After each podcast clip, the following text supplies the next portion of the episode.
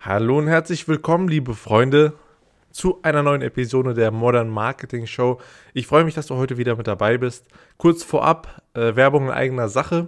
Und zwar, falls du dir den Leitfaden mit den sieben überzeugenden Formulierungen für verkaufsstarke Werbeanzeigen noch nicht geholt hast, dann wird es jetzt aber wirklich allerhöchste Zeit. Du kannst ihn dir gratis downloaden auf ansory.com-leitfaden. Du kriegst sieben überzeugende Formulierungen, die du eins zu eins übernehmen kannst um richtig verkaufsstarke Werbeanzeigen zu schreiben, damit dir Facebook und Co. nicht mehr abbuchen, als du überhaupt einnimmst. Also geh jetzt auf www.ansory.com-leitfaden und sicher dir deinen gratis Leitfaden.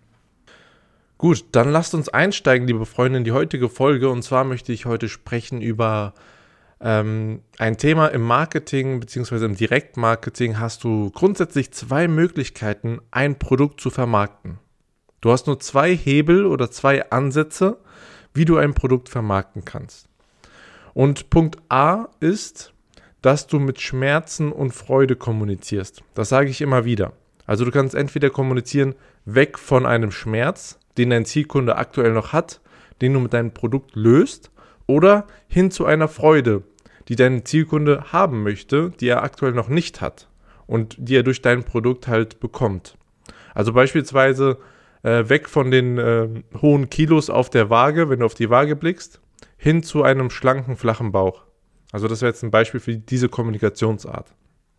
Wenn ein Produkt ein Problem löst, wenn ein Produkt einen Schmerz löst und eine Freude bereitet dem Zielkunden, dann kommuniziere auch in die Richtung.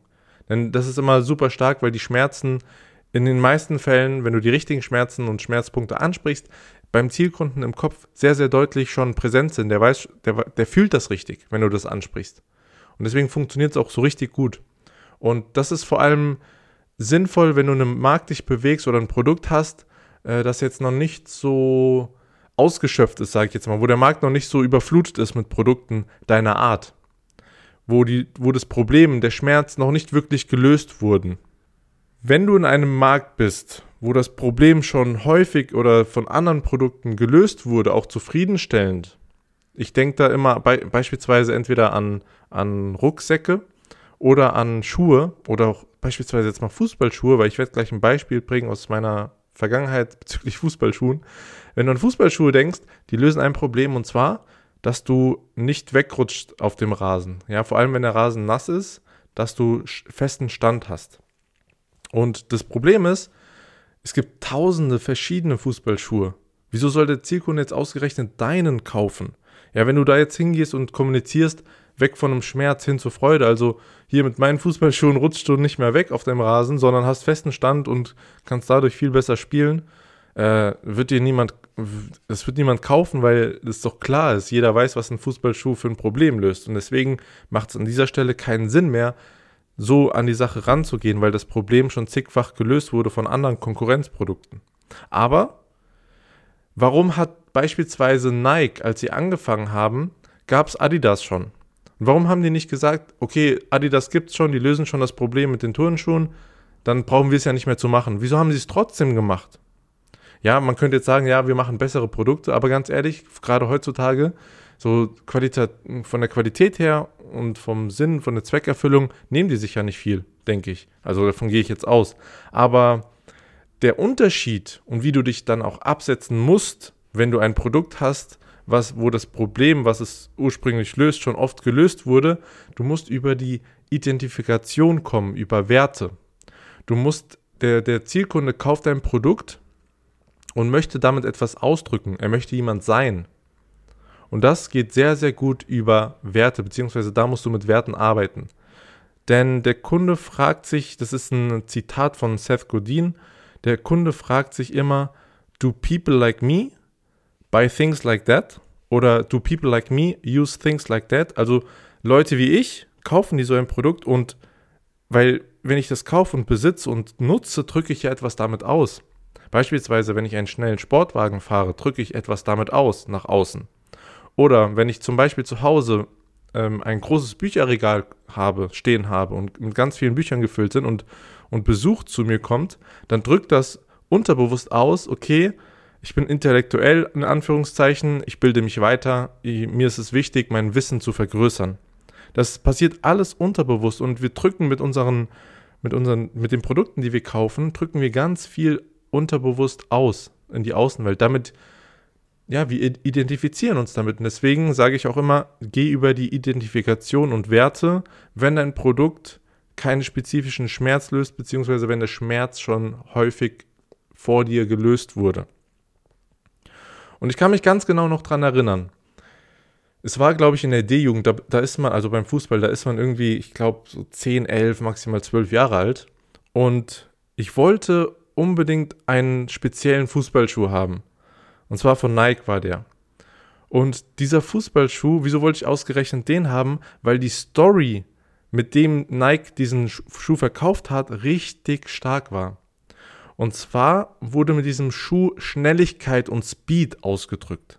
Ja, mit der Werbung, mit der Kommunikation haben sie es geschafft zu vermitteln, wenn du diesen Schuh trägst. Ja, dieser Schuh steht für Schnelligkeit, steht für Speed und dann bist du einer der schnell oder dann bist du der schnellste auf dem Platz. Und es macht ja gar keinen Sinn eigentlich. Also wenn du mal logisch drüber nachdenkst, ein Schuh ist ein Schuh, ob der jetzt zwei Gramm schwerer ist oder leichter, an, deiner Schnelligkeit wird sich nicht viel drehen. Aber durch diese Kommunikation und so ist, das ist für mich auch kluge Positionierung. Nicht sagen, hier, das ist die beste Qualität. Nein, wir, dieser Schuh steht für Schnelligkeit, für Speed, für eine klare Sache, für einen Wert, den das Produkt vertritt. Und wenn ich den jetzt trage, den Schuh, dann drücke ich ja damit auch was aus, beziehungsweise unterbewusst verspreche ich mir ja davon, schneller zu sein. Und nach außen zeige ich, okay, ich bin ein in Anführungszeichen schneller Spieler. Und ich wollte den Schuh unbedingt haben, der war relativ teuer damals. Also, ich weiß nicht, das, das war 2000, sagen wir 2004 ungefähr. Da hat er noch über 100 Euro gekostet und 100 Euro in 2004 für einen 10 bis 12 Jahre alten Jungen war relativ teuer, aber ich war so emotional gecatcht, dass ich meinen Vater jeden Tag angebettelt habe, mir diesen Schuh zu kaufen. Und es sollte unbedingt dieser Schuh sein und auch original von Nike, kein anderer. Und was hinzugekommen ist, dass Nike noch einen klugen Schachzug gemacht hat. Und zwar, du musst ja irgendwie diese Schnelligkeit symbolisieren. Du kannst ja, du kannst sagen, natürlich mit diesem Schuh wirst du schneller laufen. Es ist aber zu platt und es glaubt dir dann niemand und es kommt nicht wirklich emotional an. Sondern die, die haben das dann richtig geschickt mit Symbolen und mit Bildern ausgedrückt. Und sie haben einen richtig guten Schachzug gemacht und zwar haben sie Cristiano Ronaldo, ich denke, dieser Name ist jedem bekannt, haben sie Cristiano Ronaldo als Gesicht für diesen Schuh platziert. Also die haben, die haben ihn, seine Person genommen und er vertritt diesen Schuh, weil er war damals, also in jungen Jahren, so einer der schnellsten, er war bekannt für seinen Speed und dann haben sie ihn einfach mit diesem Schuh sozusagen in der Werbung ähm, gezeigt und haben das nochmal unterstrichen. Und was dadurch noch zusätzlich passiert, ist nochmal ein, ein Punkt der Identifikation. Wer möchte ich sein? Was möchte ich ausdrücken in dieser Welt?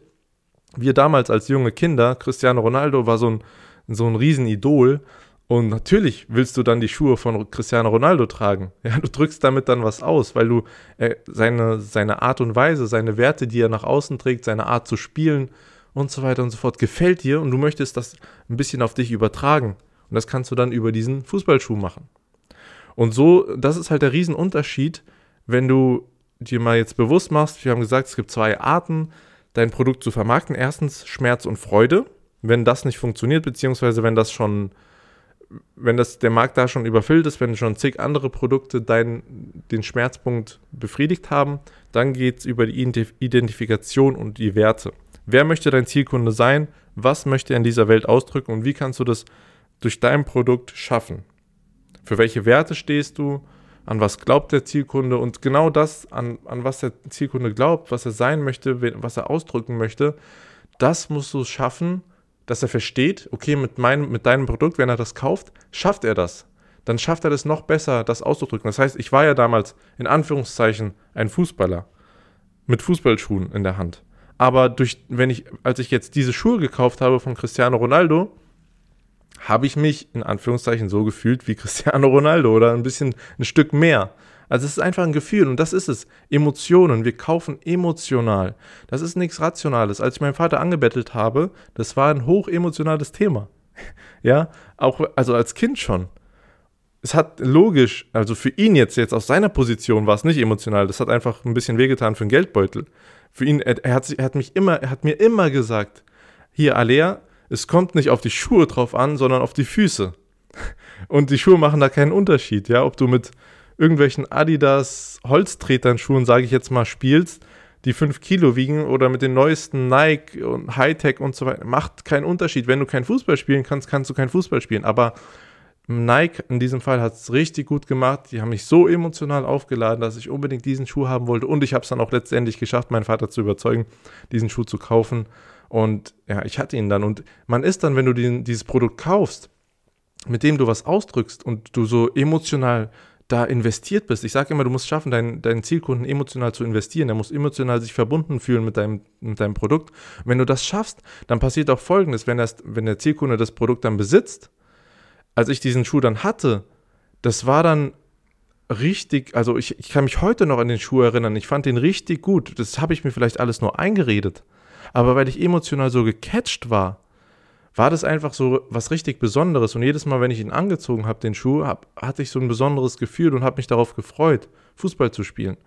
Das heißt, dein Zielkunde verbindet dann dieses emotionale Erlebnis mit deinem Produkt und bleibt dir auch länger treu. Auch wenn es jetzt nicht das beste Produkt ist, mit den besten Eigenschaften und so weiter und so fort. Er bleibt dir treu, wenn er emotional investiert ist. Und das ist nicht nur, deswegen ist es nicht nur hilfreich für den ersten Kauf, sondern auch dafür, wenn du im Remarketing bist oder im E-Mail-Marketing, wenn du Zielkunden bei dir halten möchtest, gehe ich immer ganz, ganz stark auf diesen Punkt der Identifikation bzw. Kommunikation über Werte. Wer möchte dein Zielkunde sein? Was möchte er in dieser Welt ausdrücken? Und wie kannst du es schaffen, mit deinem Produkt ihm zu helfen, das zu sein? Also nochmal zusammengefasst. Es gibt zwei Möglichkeiten, dein Produkt zu vermarkten. Entweder du gehst über die Kommunikation weg von einem Schmerz hin zu einer Freude oder über die Kommunikation mit der Identifikation. Das heißt, über Werte, wer möchte dein Zielkunde sein, was möchte er ausdrücken. Und was hier noch reinspielt, ganz kurz, Identifikation hat auch immer ganz, ganz viel damit zu tun mit Selbstwert und Anerkennung. Ja, mit dem, was wir ausdrücken nach außen, da wir, wir, wir erwarten uns unterbewusst einfach auch ein Stück Anerkennung davon, weil wir das als gut bezeichnen, was wir ausdrücken und auch hoffen, dass es von der Gemeinschaft gut angenommen wird, beziehungsweise als so ein bisschen Status spielt auch mit rein in die Identifikation, also Selbstwert erhöhen und Anerkennung. Genau, das sind die zwei Arten und Möglichkeiten, deine Produkte zu vermarkten. Ich hoffe, dir hat dir diese Folge wieder gefallen. Wenn ja, dann freue ich mich natürlich auf eine Bewertung von dir. Und wenn du jemanden kennst, für den das Ganze auch interessant ist, dann freue ich mich natürlich, wenn du den Podcast weiterempfehlst. Du kannst ihn in deiner App, mit der du hörst, einfach weiterleiten über WhatsApp oder sonstiges an die Person, für die das vielleicht auch interessant sein könnte. In diesem Sinne wünsche ich dir wieder viel Erfolg bei der Umsetzung. Wir hören uns in der nächsten Episode.